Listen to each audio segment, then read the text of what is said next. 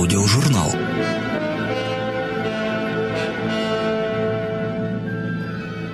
Его называли данным от Бога, великим гетманом, творцом Украинской Казахской Республики.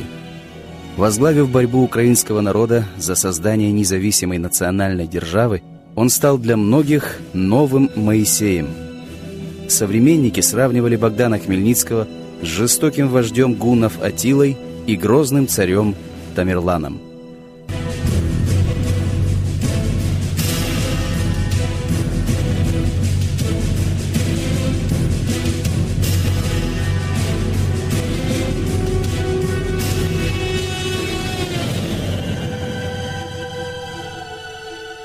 Зиновий Богдан Хмельницкий родился 27 декабря 1595 года на хуторе Субботов у города Чигирина в семье зажиточного казачьего сотника, управляющего поместьем крупного польского магната. Юный Богдан получил блестящее образование. Кроме родного языка и обязательной латыни, он свободно владел польским и французским. Впоследствии выучил турецкий. Он мог бы служить в суде или при дворе крупного шляхтича, Однако амбициозный юноша отправился в Запорожскую сечь, где можно было сделать военную карьеру.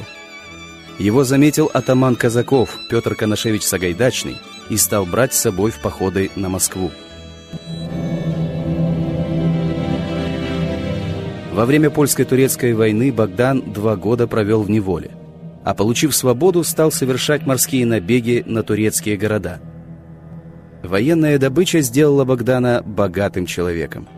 Он вернулся на родной хутор Субботов, записался в реестровые казаки, женился по любви на Анне Самко, обзавелся шестью детьми и стал вести жизнь богатого помещика.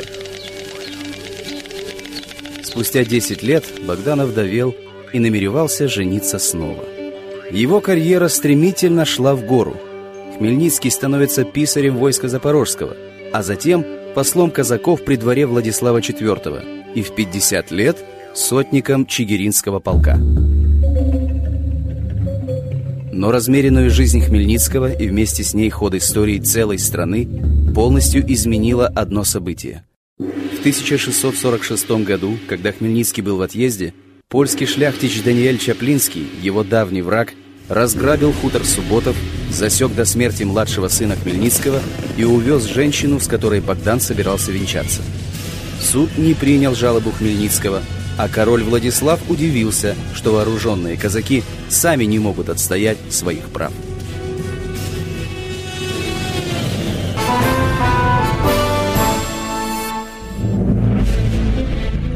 Отчаявшись добиться правды законным путем, Хмельницкий тайно собрал казаков и сообщил им о намерении искать справедливости с оружием в руках. Казаки поддержали его и в 1648 году провозгласили своим гетманом. Впоследствии под знаменами Хмельницкого собралось небывалое по численности войско – до 100 тысяч человек. Это стало началом Великой войны украинского народа за независимость. Запорожцам в союзе с татарами удалось одержать ряд блистательных побед над поляками под желтыми водами, Корсунем и Сбаражем. И все же полная независимость украинских земель так и не была достигнута. В июне 1651 года, проиграв сражение под городом Берестечком, казаки заключили мир с Польшей на кабальных условиях. Хмельницкий, выполняя условия договора по возвращению шляхте ее владений, жестоко расправлялся с крестьянами, вешал и сажал на кол бунтарей. Его целью была единая казацкая держава, но лавируя между интересами могучих соседей России, Польши и Турции, Хмельницкий был вынужден выбирать среди них покровителя. Тонкая игра московской дипломатии отводила Хмельницкому роль мессии, выводившего свой народ из католического плена – 1654 году Хмельницкий, заручившись поддержкой части казацкой старшины, заключает компромиссный военно-политический союз с московским государством. Украина получает права конфедерации.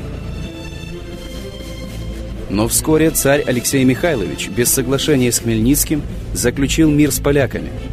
Стало ясно, что царь не слишком считается с интересами нового вассала Малороссии. Хмельницкий считал, что будущее Украины в развитии сельского хозяйства. Он признал за крестьянами право на переход в казачество и наследование земли, не допустил возобновления крупного панского землевладения – сам Хмельницкий не только не захватил себе ни одного поместья, но и препятствовал захвату старшиной земель изгнанных поляков. Свою вторую жену Богдан уличил супружеской неверности и распорядился повесить ее вместе с любовником. Говорили, что после этой жестокой расправы Гетман впал в тоску.